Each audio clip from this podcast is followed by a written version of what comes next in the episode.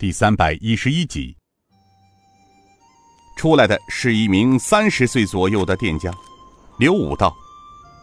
店家路过这里，住上一晚，明晨还要赶路呢。那店家道：“哎，各位客官，请随我来。”放下行李，随店家走进了屋堂内。刘武道：“店家可有上房啊？”那店家笑了笑：“哎呦，看列位客官都是远客吧？这山野小店哪里来的上房啊？小店只有通铺。呃，不过客官放心，通铺啊还是很干净的。”刘武道：“那请问店家，这里可有上房的客栈？” 呃，客官有所不知，这里是茶马古道，平时来这里住店的客人都是过往的茶商和马帮。似列位这等高贵的客人，很少从这里经过。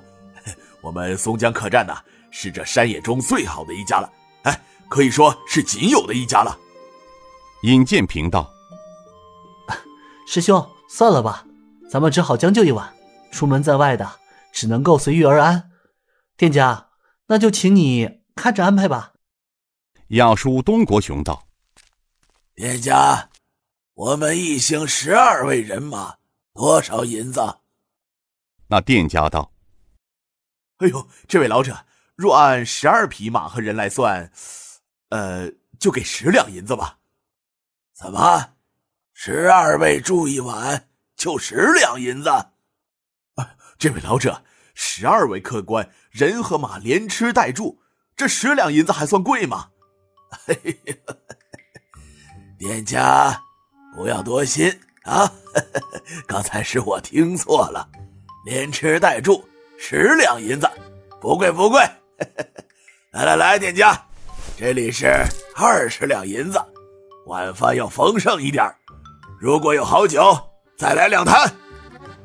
那店家高兴的不得了，急忙说道：“哎呦，老客，您放心，定会让列位满意的啊！” 他刚要接银子，忽听得一声。且慢！客栈的大堂门口走进一个大概七旬老者。此人瘦高个子，身穿白底镶边足衣，连褂子都是白色镶边，外罩一件蓝白相间的小褂，脚上穿一双千层底的绣花布鞋，头戴一顶圆形方顶帽，帽子上绣着四种不同的图案。圆形脸，花白胡须，一双有神的眼睛里。透露出睿智的光亮，老者手上拿着一根青铜烟锅，他走到那掌柜面前，叽里呱啦说了一阵众人听不懂的话。那掌柜的便向东国雄陪笑道：“哎，呃，客官，实在对不起，这这这十两银子，您您拿回去，我不能要。”众人却有些大为不解。东国雄道：“哎，店家，这是为什么呢？”那店家陪笑道：“啊，呃，没什么，刚才是小的多算了些啊。呃，请众位客官稍坐片刻，我这就去安排啊。”他说完，将另外一锭十两的银子放到东国雄的手里，转身向坐在另外一张桌子边正在抽烟的老者赔了个笑容，便走进后院去了。这东国雄愣住了，之前说好的费用，这老人一到。却又退还了十两，这是怎么回事？这老者是小店的东家，可是不太像啊。尹建平几个人从老者走进客栈，听他与店家交流，就知道此人不简单。可是却有一些疑惑不解。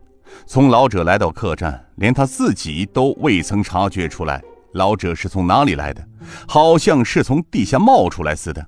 老者很有闲情雅致地坐在那里，耐心地抽着烟，等待着。没多会儿，从后院出来三个青年，一身打扮和老者有些相似。走在前面的两个，手上托着一个大盘，每个托盘里摆着几道菜。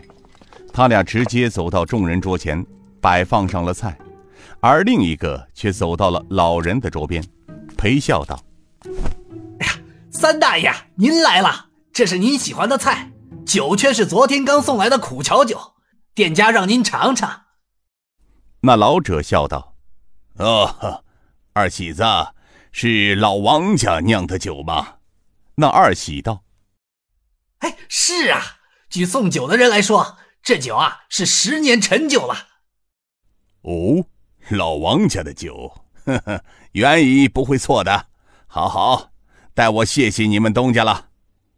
二喜道：“哎呦，三大爷，您可是小店的恩主。”东家盼您天天光顾小店呢。